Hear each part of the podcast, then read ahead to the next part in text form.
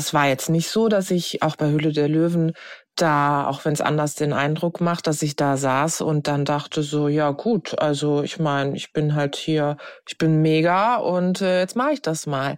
Natürlich in dem Moment lieferst du ab und du willst auch den besten Deal bekommen und dann bin ich so in meinem Abliefermodus. Aber wenn ich allein in meiner Garderobe bin, dann äh, ist das schon so, dass ich extrem viele Selbstzweifel habe. Herzlich willkommen bei How to Hack, dem Podcast von Business Punk. Schön, dass ihr dabei seid und jetzt Ohren auf, denn bei uns verraten euch erfolgreiche Gründerinnen und Gründer, Macherinnen und Macher und Kreative, was sie in ihrem Job anders machen. Unsere Gäste erklären euch ihre persönlichen Tipps und Hacks fürs Arbeitsleben. Das Beste daran, hier wird nicht um den heißen Brei herumgeredet, sondern es gibt handfeste Learnings. Ich bin Jana, Fernsehredakteurin und Moderatorin und ich freue mich riesig, Gastgeberin dieses Podcasts zu sein. Schön, dass ihr wieder mit dabei seid. Und mit dabei ist auch wieder meine Kollegin der Audio Alliance und Lieblingsfranzösin Lucille. Bonjour, Lucille. Bonjour, Jana. Heute hast du dir eine ganz besondere Gästin ausgesucht, Tijen Onaran.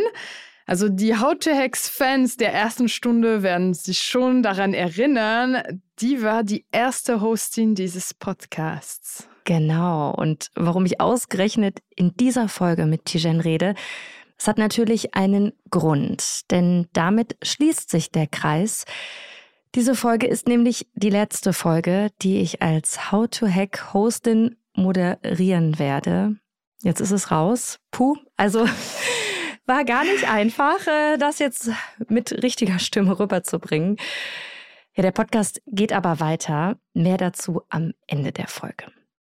Ja, weil erstmal wollen wir natürlich das schöne Interview mit Tijen genießen. Mhm. Die ist nicht nur ehemalige Podcast-Hostin von How to Hack, sondern auch Unternehmerin, Investorin, Buchautorin und seit neuestem auch Löwin bei Höhle der Löwen ja, welche Erfahrungen sie aus der Sendung mitnehmen konnte, warum sie davon überzeugt ist, dass man in Sachen Karriere immer die Extrameile gehen muss und was sie aus ihrer Zeit als How-to-Hack-Hostin mitgenommen hat und ich übrigens auch, das hört ihr jetzt. Liebe Tijen, erst hast du mich interviewt für How to Hack und jetzt in meiner letzten Folge als Hostin dieses wundervollen Podcasts darf ich dich interviewen. So schließt sich der Kreis, oder? Ja, absolut. Aber ich fühle mich sehr geehrt, dass ich sozusagen den Abschluss mit dir machen darf. Und du weißt ja, jedes Ende ist auch irgendwo ein Anfang. Also insofern äh, glaube ich, dass diese Folge ganz besonders wird und wir hoffentlich allen, die zuhören, einfach nochmal Mut machen können.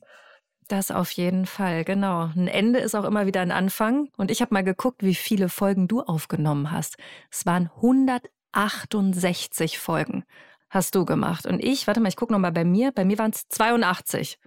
Also an dich bin ich nicht ganz rangekommen. Oh, aber du hast ja lange diesen Podcast auch geprägt. Was verbindest du mit How to Hack, mit diesem Podcast? Ja, mit How to Hack hat eigentlich meine Reise als Unternehmerin noch mal so richtig ja stattgefunden, weil ich ganz viel mit Menschen gesprochen habe, die entweder einen ähnlichen Background hatten, also auch sozusagen aufgestiegen sind oder irgendwas gestartet haben oder schon weiter waren als ich. Und ähm, ich habe jede Folge, das kennst du wahrscheinlich, auch dazu genutzt, um selbst noch mal ganz viel zu lernen. Also manchmal mhm. war es auch ein bisschen egoistisch, weil ich gedacht habe, okay, ähm, ich habe jetzt die einzigartige Möglichkeit einer Person, die ich total toll finde, alle Fragen dieser Welt zu stellen. Und äh, deswegen waren, war jede der einzelnen Folgen total spannend und ein großes Privileg, dass ich das machen durfte. Und vor allem so lange, wie du es gesagt hast, ja. Wahnsinn. Mm, das war echt verdammt lange. Und äh, ja, ich habe mich sehr gefreut und das weißt du auch als große Ehre betrachtet, dass ich dir danach folgen durfte damals. Wie war es für dich? Tatsächlich genau wie du sagst dieses auch ein bisschen natürlich ein Hauch Egoismus, dass man sich denkt, oh mein Gott, diese spannenden Personen, wie viel man von denen lernen kann. Und darum geht's ja auch bei How to Hack, dass man einfach von den besten, von den kreativsten Leuten lernt. Mhm. Ohne Shishi, ohne Blabla, sondern wirklich ganz konkrete Sachen mitnehmen kann. Und ich sag dir also, mein Gehirn ist auf jeden Fall gewachsen in dieser Zeit. Und wenn man jetzt nochmal zurückguckt, was würdest du sagen, was waren so die spannendsten Gäste bei dir bei How to Hack oder das spannendste Erlebnis? Also natürlich ist die erste Folge immer die spannendste. Die war ja mit, ähm, mit, mit Jakob, der ja nicht, leider nicht mehr im Leben ist. Ich glaube, er war mhm. das. Ich, ich bin mir nicht sicher, aber ich, ich meine, er war das. Und das war ähm, eine wahnsinnig spannende Folge. Ich fand ehrlich gesagt jede einzelne Folge total interessant und ich habe und das mach, hast du ja auch gemacht ähm, habe den Mix sehr genossen aus Leuten, die schon eine Bekanntheit hatten und Leuten, die vielleicht das erste Mal vor dem Mikro waren.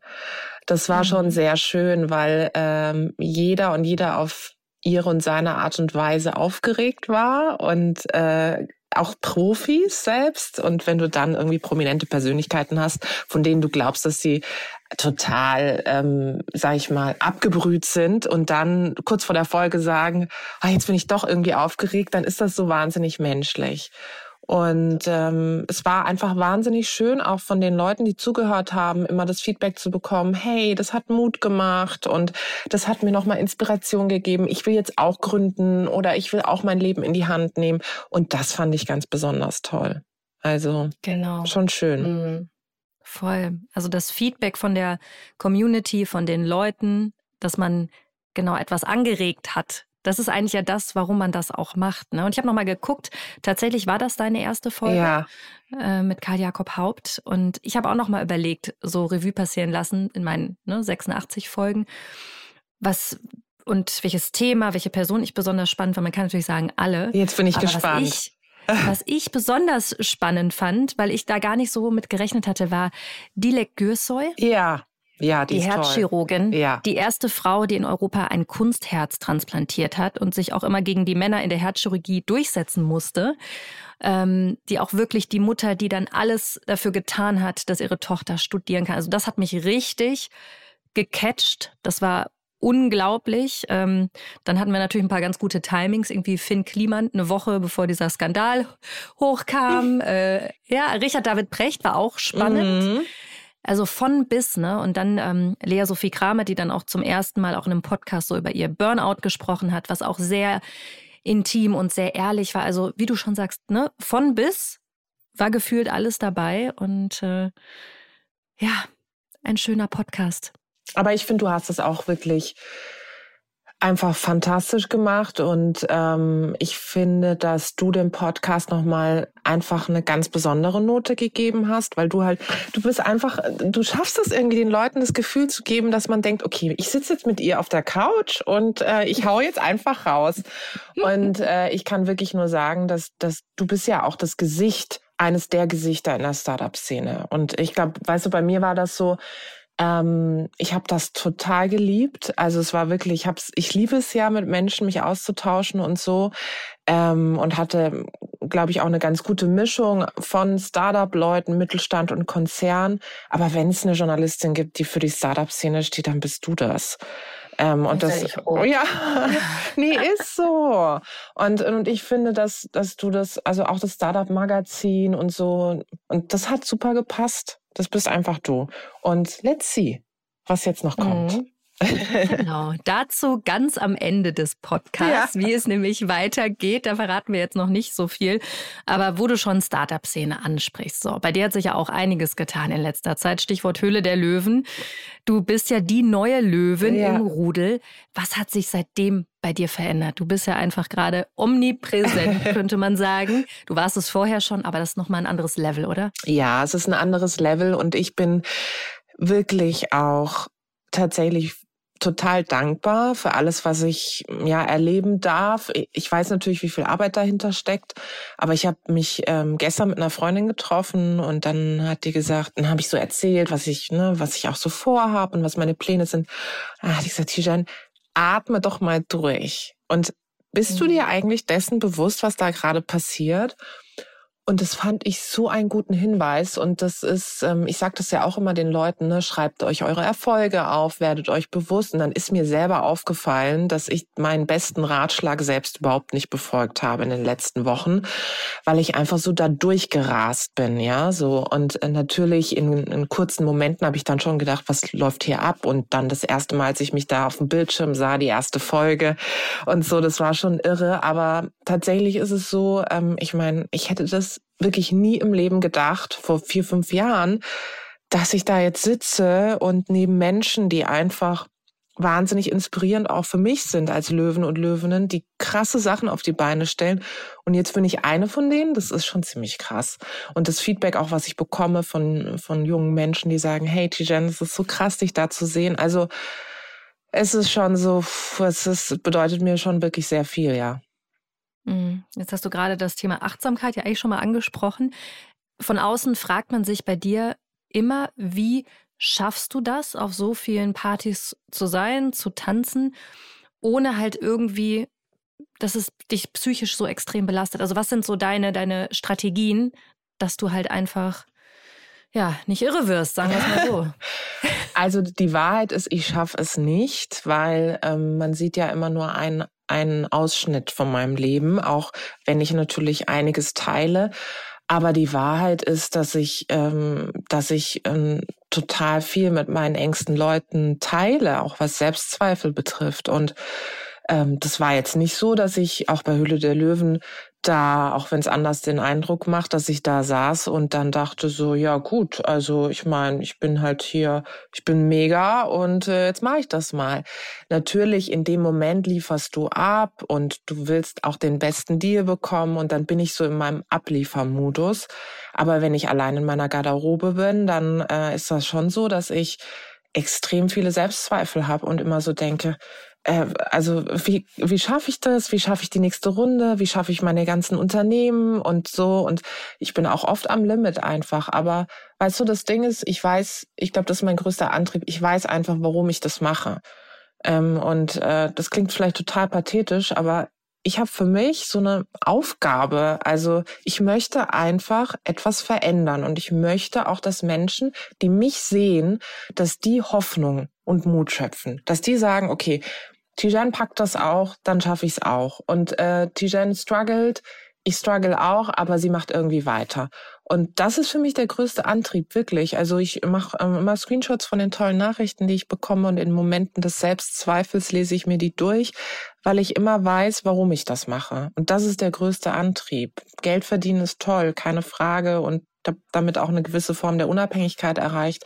Mein größter Antrieb ist es, äh, wenn eine junge Frau zu mir sagt, ähm, ja, mir ging es irgendwie nicht gut und dann habe ich, das habe ich gerade gebraucht.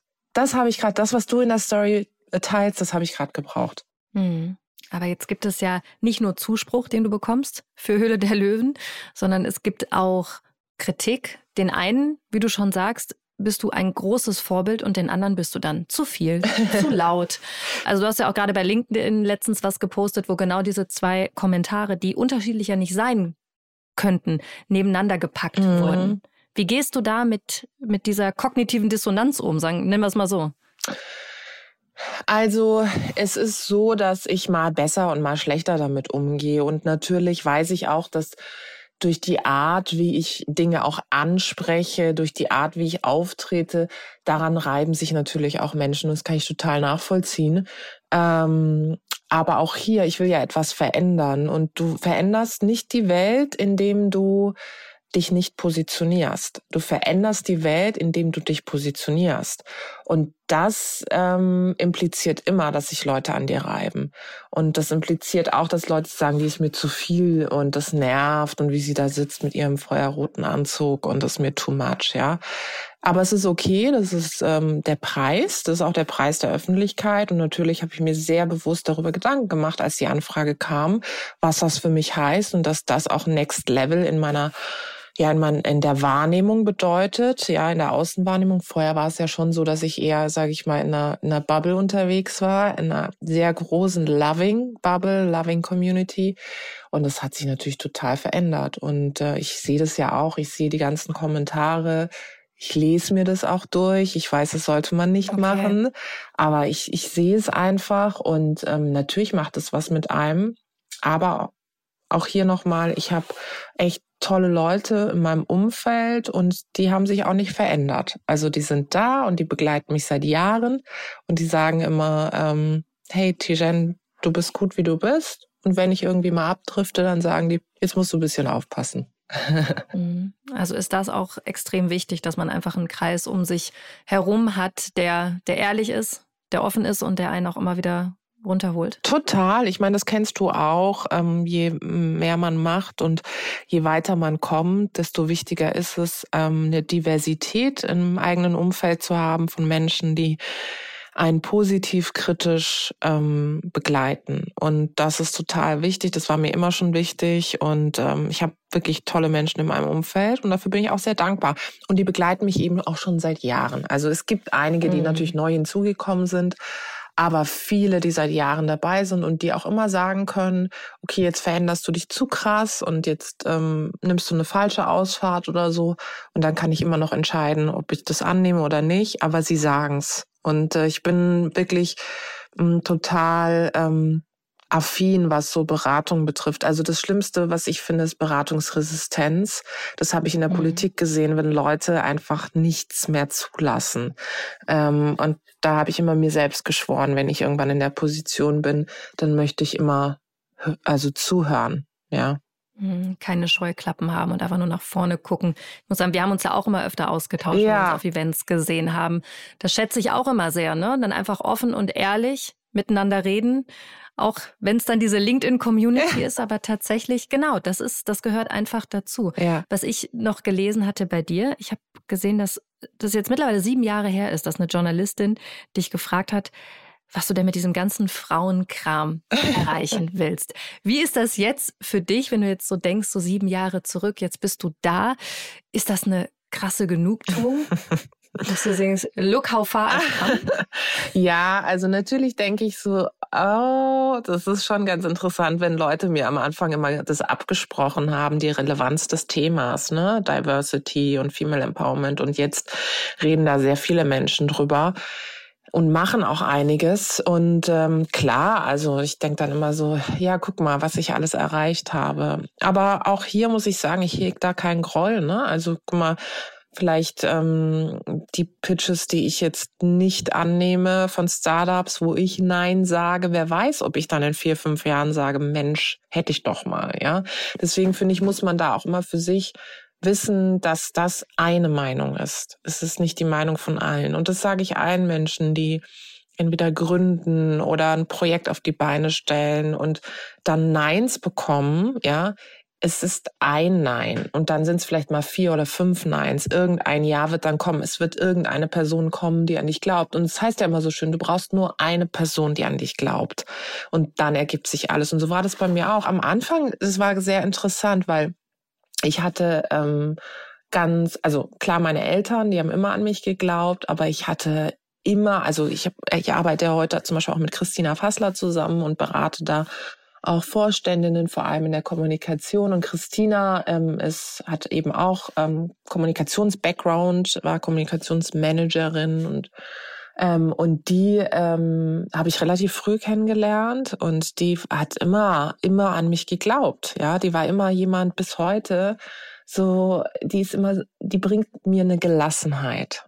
Also die sagt mhm. immer, Tijan, jetzt kommen wir noch mal runter. Die war auch bei Hülle der Löwen häufiger dabei in der Garderobe und dann so, jetzt kommen wir wieder runter und jetzt besinn dich noch mal und jetzt zerlegen wir das mal. Sie sagt immer so super gerne, wir zerlegen das jetzt, ja, in verschiedene Bausteine. Und ich wünsche jedem eine Christina. Also ich wünsche jeder Person ähm, eine Person, die an dich glaubt. Das macht so viel. Das sind, ist manchmal, sind manchmal die eigenen Eltern, ist die Familie, manchmal ist der Partner, die Partnerin, manchmal ist es komplett jemand anders. Und das ist super wichtig. Und man muss vor allen Dingen natürlich auch selber an sich glauben.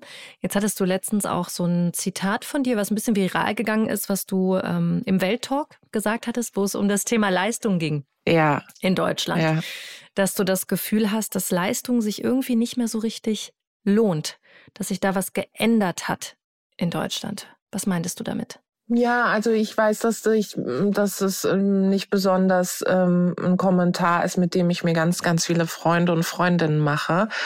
Aber ich beobachte schon, dass wir so eine gewisse Form der Bequemlichkeit derzeit in unserer Gesellschaft haben. Und einerseits ist es super, weil junge Menschen einfach an Unternehmen herantreten und sagen, unter den Bedingungen arbeite ich und unter den Bedingungen auch nicht. Also wenn ich mir mein Leben anschaue, dann hätte ich viel häufiger mal sagen müssen, unter den Bedingungen mache ich es nicht, ja. Mhm. Aber ich bin der festen Überzeugung, wenn du weiterkommen willst, ja, ob als Gründerin, Gründer oder angestellt, du wirst immer die Extrameile gehen müssen. Es wird immer so sein, wenn du in Anführungszeichen Karriere machen möchtest, wie auch immer du Karriere definierst, wirst du immer einen Deut mehr machen müssen. Das heißt nicht, dass du dich bis ähm, bis ins Ultimo selbst aufgibst, ja, und äh, bis an deine Grenzen, also bis an deine mentale Grenzen da kommst. Du musst immer auf dich achten. Aber es wird nie ohne die Extrameile funktionieren. Also wenn ich immer gesagt hätte, ähm, nee, das ist außerhalb meiner Komfortzone, das mache ich jetzt nicht, dann äh, wäre ich nicht so weit. Und guck mal, Höhle der Löwen ist für mich auch sozusagen außerhalb meiner Komfortzone. Natürlich hatte ich eine gewisse Fernseherfahrung, eine gewisse TV-Erfahrung. Ich hatte ja auch in den letzten Jahren natürlich auch sehr viel auch in das Thema Investment investiert, also an Erfahrung und Expertise. Aber sich dahinzusetzen, ja, mit Menschen, die viel erfahrener sind in einigen Bereichen als man selbst, ja, ähm, und auch in dem Format viel erfahrener sind, ja, das erfordert einfach, und das ist ja mein großes Thema diesen Jahres, Mut. Und ich habe den Eindruck, dass wir derzeit in einer Gesellschaft sind, die ähm, so ein bisschen zu einer Mutlosigkeit führt, ja, weil du aufgrund dieser Überkomplexität von äh, Pandemie, Krieg auf der Welt und so weiter eine absolute Frustration hast und dadurch diese Bequemlichkeit kommt. Und deswegen ist dieser Leistungsgedanke gar nicht mehr so stark da, weil ich glaube, viele Leute sagen, wofür mache ich das eigentlich? Und ich möchte halt wieder sagen, Leistung lohnt sich, ja, und es lohnt sich auch wirklich diese Extrameile zu gehen. Es lohnt sich mehr zu machen. Und nochmal, ich bin der festen Überzeugung, um weiterzukommen, musst du immer ein Step mehr machen. Würdest du sagen, es gibt ja diese Vorurteile gegenüber der Generation Z, wie man sie so nennt, dass sie halt nicht mehr bereit ist, diese Extrameile zu gehen. Findest du, es ist berechtigt? Ich glaube schon, dass es zum Teil ähm, berechtigt ist. Ähm, ganz einfach, weil sie ganz andere Ansprüche haben. Und das kann man gut oder schlecht finden, das ist einfach so. Ähm, ich glaube, sie sind unter ihren Bedingungen bereit, diese Extrameile zu gehen. Und ähm, was ich einfach sehe, was ein total ausschlaggebendes Kriterium ist, ist, welchen Background bringt jemand mit. Ähm, ist jemand ähm, weich gebettet, ja, dann, dann glaube ich, du kannst immer dann trotzdem diesen Aufstiegsgedanken haben und die Extrameile, keine Frage. Aber du wirst dich immer ein Stück mehr anstrengen und anstrengen müssen, wenn du weißt, Gut, da ist jetzt nicht so viel. Wenn ich, ähm, wenn ich äh, ja falle, dann ist da kein weicher Boden, sondern das ist einfach total hart, ja. Und daher glaube ich schon, dass ähm, viele sich so ein bisschen das so zurechtgeruckelt haben, ja. Und ähm, ich habe einfach einen anderen Anspruch. Also ich muss sagen, dass, dass ich es liebe zu arbeiten. Ich gehe total darin auf. Das ist auch mein Leben und ich weiß natürlich auch, dass das nicht bei jedem der Fall ist und es ist auch in Ordnung. Nur möchte ich nicht, dass wenn ich sage, ich leiste einfach wahnsinnig gern und ich arbeite auch gern und ich gebe alles, dass ich auf einmal in der Position bin, dass ich mich dafür rechtfertigen muss. Das habe ich auch schon häufiger erlebt, dass mir dann irgendwie Leute schreiben, dass ich sozusagen sie mit meinem Leistungsgedanken fast schon unter Druck setze. Ja, und dann denke ich mir so, also muss ich jetzt eine Triggerwarnung rausgeben, dass ich super gerne leiste. Das kann irgendwie auch nicht sein. Es muss in beide Richtungen gehen. Wenn Leute sagen, ähm, ich sehe nicht mehr die komplette Erfüllung in der Arbeit, sondern mir sind andere Dinge wichtiger, fair enough. Aber wenn ich sage, hey, meine komplette Erfüllung ist in meiner Arbeit, weil ich mir meinen Job selbst erschaffen habe und darüber auch einen großen Impact habe, dann muss das auch akzeptiert werden. Und diesen Part, dass ähm, eben ich häufig das Gefühl habe, dass ich mich fast schon rechtfertigen muss, das sehe ich sehr, sehr stark. Mhm. Über deine soziale Herkunft hast du ja früher gar nicht so viel gesprochen, wie du es jetzt machst. Es wurde ja jetzt auch in den ganzen Intros von Höhle der Löwen, hast du ja ganz aktiv ähm, auch Bilder von früher gezeigt und über deine Geschichte erzählt. Wie viel Überwindung hat dich das gekostet, das so offen zu teilen mit ganz Deutschland? Ja, schon.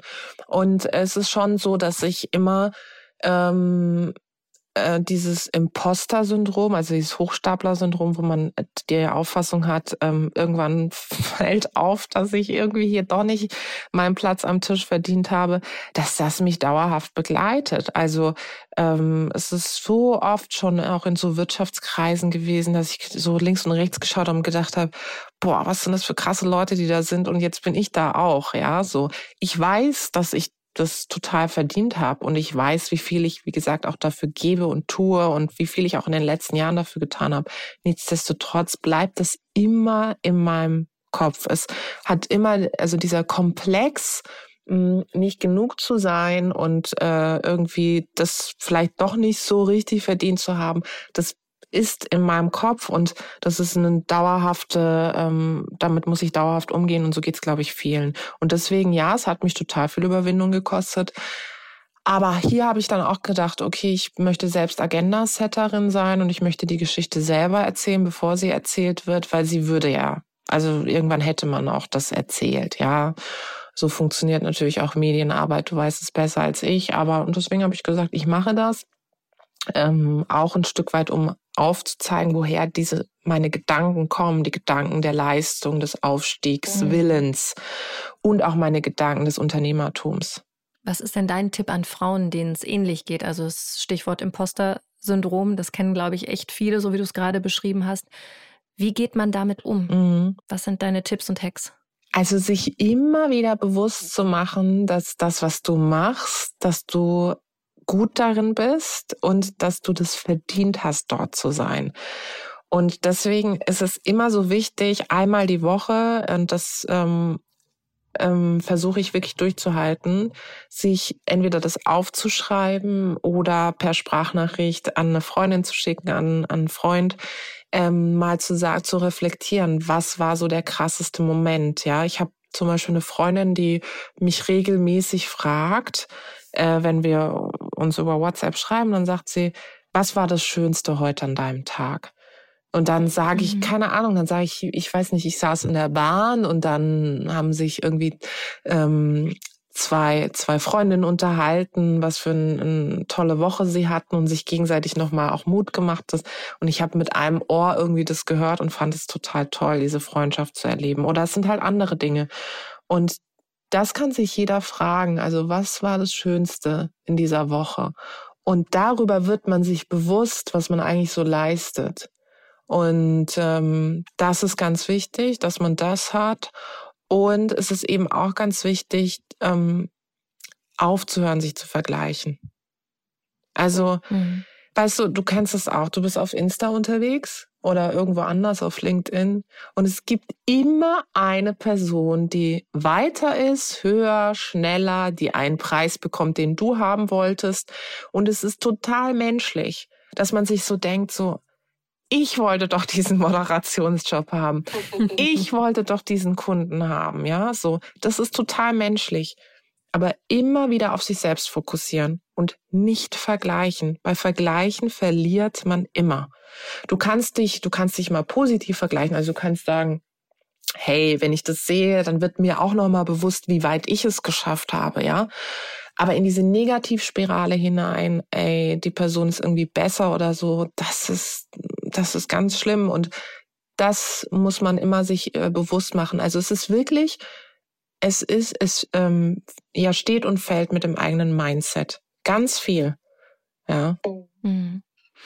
Und zum eigenen Mindset gehört auch Mut. Ja. Du hast jetzt schon öfter gesagt, dass dein Jahr, du hast ja immer so, so ein Motto für jedes Jahr. In diesem Jahr ist es Mut und äh, jetzt kommt auch bald ein Buch raus, ja. ein neues von dir und zwar am 11. Oktober. Das heißt Be Your Own Fucking Hero.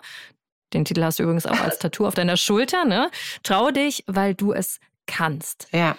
Warum braucht es so ein Buch über Mut? Ja, weil, ähm, weißt du, es braucht in so vielen Lebenslagen Mut. Also es fängt damit an, dass du in einem Meeting sitzt und die ganze Zeit so mit dir kämpfst und denkst, soll ich das jetzt nochmal sagen, soll ich es nicht sagen? Und wir kennen alle diese Momente, wo wir raus aus dem Meeting gehen und denken, hätte ich es doch gesagt. Ja. das kennst du auch. Erwischt. Ja, genau. Total. genau. So, und dann sage ich, jetzt stell dir vor, ich flüster dir ins Ohr, trau dich, weil du es kannst. So, und mhm. das ist doch, das ist doch diese Stärke, die man, äh, die, die es in dem Moment braucht. Und ich habe so viele Momente selbst gehabt, wo ich gedacht habe, hättest du es doch angesprochen, hättest du es doch gesagt, in einem Meeting, in, in einer Freundschaft, in der Familie, wo auch immer, so. Und dann ist es manchmal gut, dass du, dass du es dann doch nicht gemacht hast, aber du verlierst eigentlich selten dabei, ähm, wenn du dich traust. Eigentlich verlierst du nie. Ja, du gewinnst immer weil du immer etwas lernst.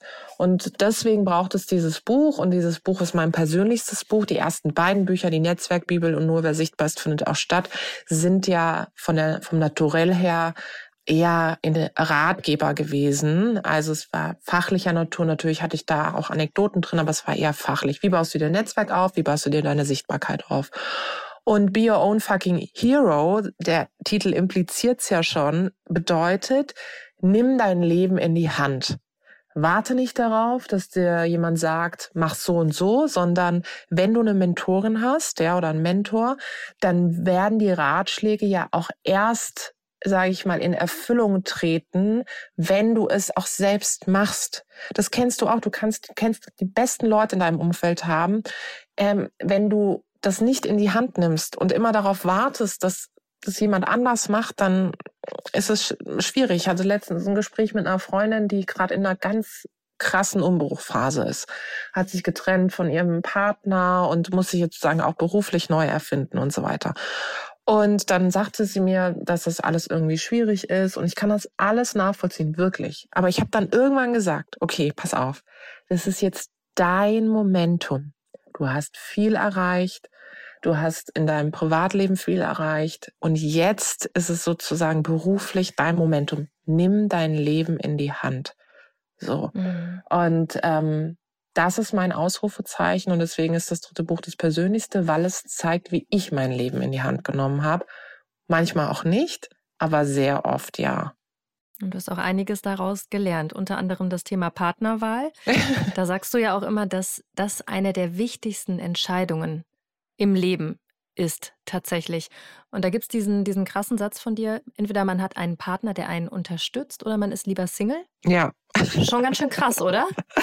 ja, weil, ähm, guck mal, ich, ich meine, ich bin jetzt sehr lange mit meinem Mann zusammen, ja, zehn Jahre, aber ähm, ich hatte natürlich davor auch diverse Beziehungen und ähm, muss auch sagen, dass das so das Resümee dieser diversen Beziehungen ist. Dass ich für mich festgestellt habe und es auch beobachte, ähm, du brauchst, also entweder du bist wirklich Single, ja, oder du hast halt einen Partner, der dich unterstützt und dich auch wachsen lässt. Ich beobachte so häufig äh, Menschen in Partnerschaften und die Partnerschaften scheitern dann daran, dass einer der Partner mit der Veränderung des anderen nicht klarkommt oder die andere Person nicht wachsen lässt. Ähm, und das ist auch gerade übrigens fürs Berufliche total wichtig, ja, wenn du weiterkommst, dass du auch zu Hause auf der Couch jemanden hast, der dich nicht stoppt.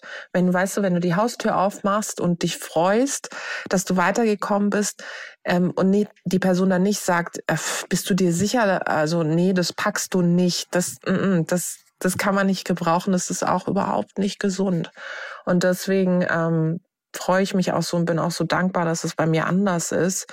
Und da kann ich auch eben auch nur appellieren, sich genau anzuschauen, mit wem man sich im wahrsten Sinne des Wortes ins Bett legt, ja, weil ähm, das ist total wichtig auch fürs eigene, ja, für die eigene mentale Entwicklung. Mhm. Diesen Ratschlag gebe ich tatsächlich auch immer Freundinnen. Den habe ich mir wirklich von dir, von dir äh, aufgeschnappt, dass das einfach die wichtigste Entscheidung ist. Und ich kann das auch sagen, auch aus persönlicher Erfahrung. Bei mir war es auch mal anders. Ich habe jetzt einen Partner, der sehr unterstützend ist und genau das halt wirklich feiert und tut und macht. aber natürlich war es auch mal anders und man lernt daraus. Ich habe noch eine krasse Zahl, die hast du, glaube ich, auch geteilt bei LinkedIn. Das fand ich wiederum echt erschreckend. Das war eine Umfrage. Und da haben 39 Prozent der jungen Männer zwischen 18 und 35 gesagt, dass sie möchten, dass die Partnerin die eigenen Ansprüche zurückstellt, um ihnen den Rücken frei zu halten. Als ich das gelesen habe, dachte ich so, okay, wait a moment. Ja. Wir sind 2023, aber das hört sich irgendwie anders an. Ja, es hört sich auch anders an. Und ich erlebe das. Also ich meine, das ist jetzt krass, dass es dazu auch eine Evidenz gibt, aber ich erlebe es äh, auch in meinem Umfeld, dass ich voll oft so denke, also es ist einfach so krass, ja, auch dann, wenn dann Kids ins Spiel kommen und dass dann automatisch irgendwie immer die Frau dafür verantwortlich ist, dass sie die abholt oder ähm, teilweise die Kindergärten nur die Nummer von der Mama haben und nicht vom Vater.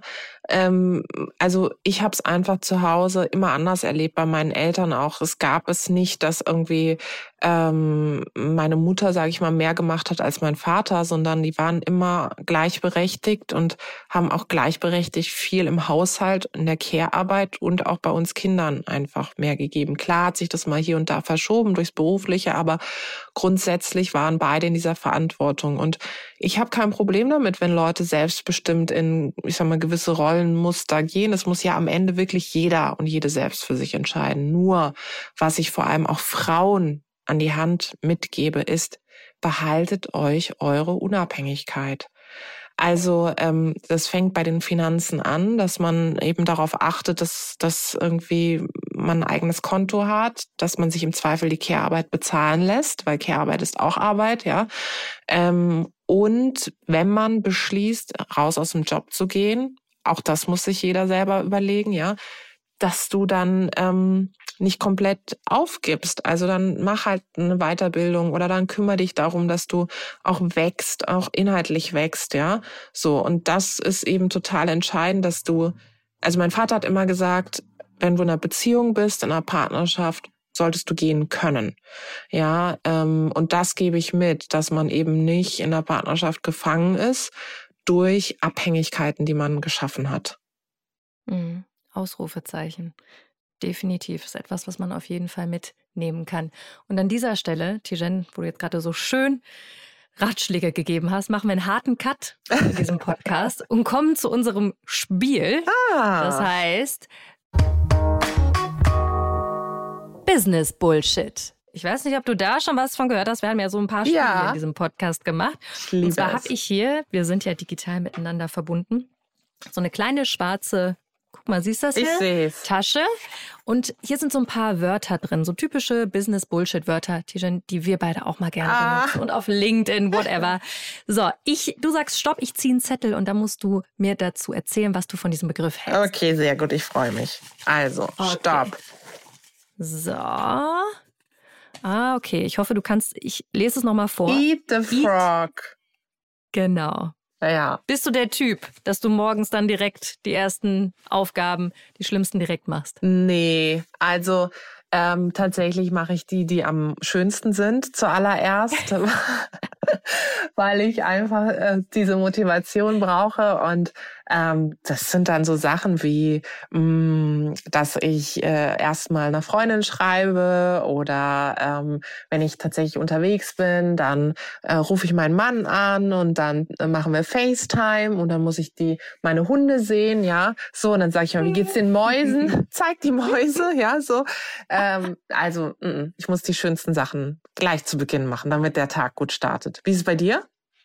Tatsächlich ähnlich. Also ich versuche es mal so, mal so, aber bei mir ist das auch so. Ich bin ehrlicherweise meine Angewohnheit, ich bin morgens dann erstmal ein bisschen auf Social Media ja. und lese Nachrichten. Weißt du, das ist bei mir natürlich ja, auch dann so ein bisschen klar. Aber ich bin auch selber so ein News-Junkie. Ich liebe das. Ja. Dann weiß ich, was geht ab und dann kann ich dann starten. Ja, ich glaube, ich schiebe das auch so ein bisschen ja. vor mir her. Komm, da geht noch was. Stopp. So. Kannst du es lesen? Sam Five? Club Ah, five, ja, five meine 5 meine fünf sieht aus wie ein S.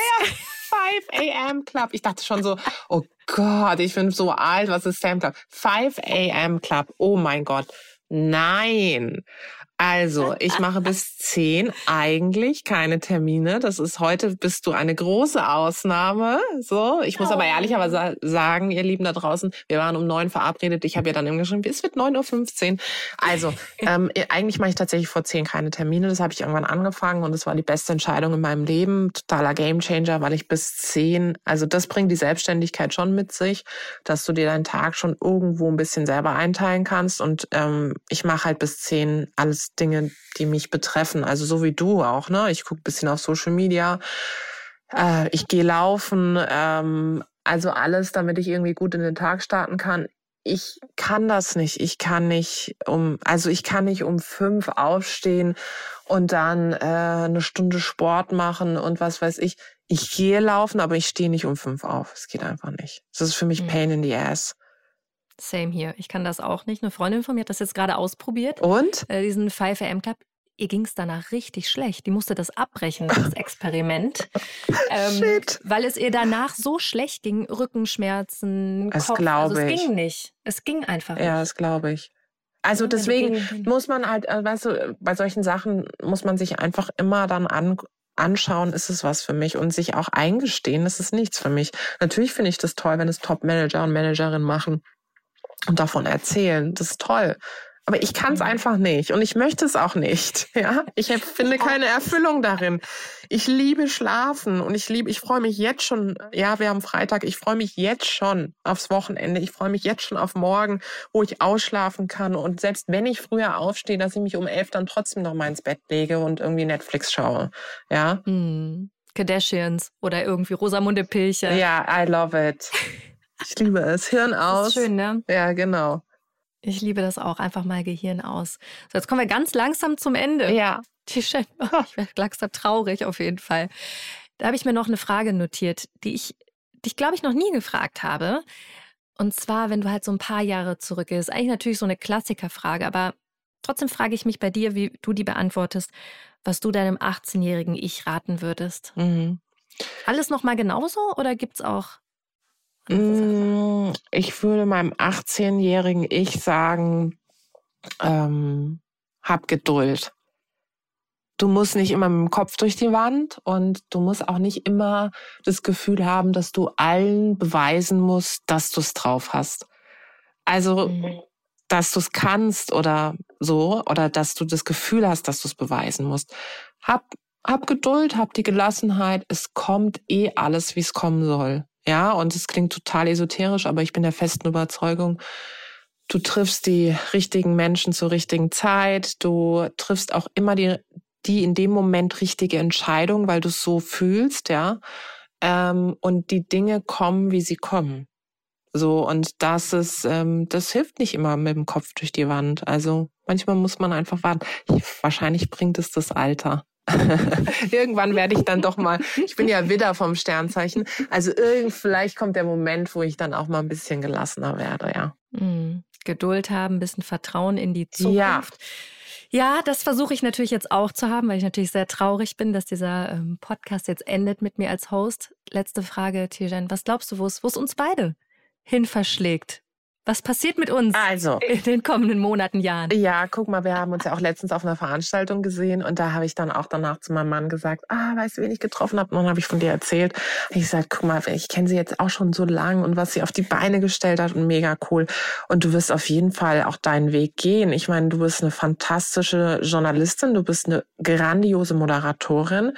Ähm, ich wünsche dir vor allem noch mehr eigene Formate auch und es wird auch kommen. Ich meine, du hast das Startup-Magazin, du hast es geprägt. Wer weiß, was da noch kommt. Ähm, und das, das wirst du rocken. Und wer, also ich freue mich auf ein erstes Buch von dir. Ja, das werde ich dann lesen und aufsaugen.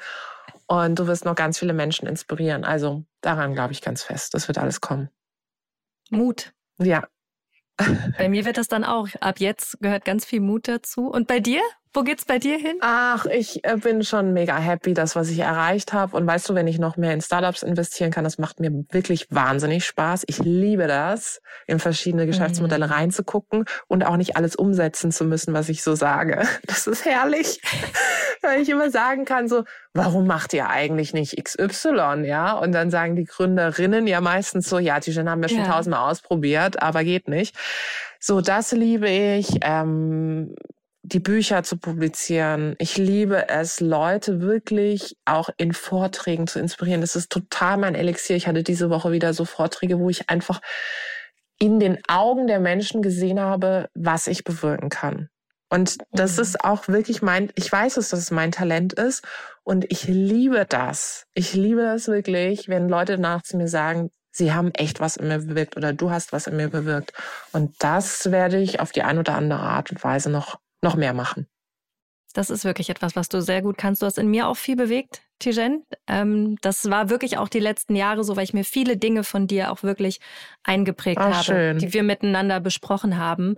Ähm, ich weiß noch, als du mir da an meinem Geburtstag, wo wir zusammen ja. gedreht haben, diesen Kuchen, ja. so diese Kleinigkeiten. Aber genau, es ist die Extrameile, aber es hat wirklich viel bewegt und dieses Be Your Own Fucking Hero, das schreiben wir uns jetzt mal ganz groß überall auf. Du hast es dir schon tätowiert, liebe Tijen. Mut ist jetzt das Motto. Vielen, vielen Dank. Danke dir. Dass du diesen Kreis mit mir jetzt hier geschlossen hast und meine letzte Gästin oh, Hack warst. Danke. Danke dir. Wir machen weiter auf unserem Weg. auf jeden Fall. Tschüss. Tschüss. Das war ja super emotional. Mhm. Ähm, ja, ich habe schon zu Tijens Zeiten den Podcast betreut und euch zusammen zu hören, das hat mich richtig bewegt. Ja, das war für mich auch ein hochemotionaler Moment, muss ich sagen. Und wir haben es ja schon am Anfang angeteasert. Ich verlasse diesen Podcast mit ganz schweren Herzen natürlich. Ähm, ich habe es wirklich extrem geliebt, hier jede Woche die spannendsten Menschen zu interviewen und für euch ihre wichtigsten Learnings herauszufinden und die ganzen Nachrichten von euch zu bekommen über Social Media, wie sehr euch auch gewisse Folgen einfach geholfen haben und weitergebracht haben. Vielen, vielen Dank dafür. Aber jetzt ist es für mich an der Zeit weiterzuziehen, denn ich werde ab kommendem Jahr einen neuen Podcast bei NTV moderieren und mehr dazu werde ich euch aber bald verraten. Wir sind alle sehr gespannt. Mhm.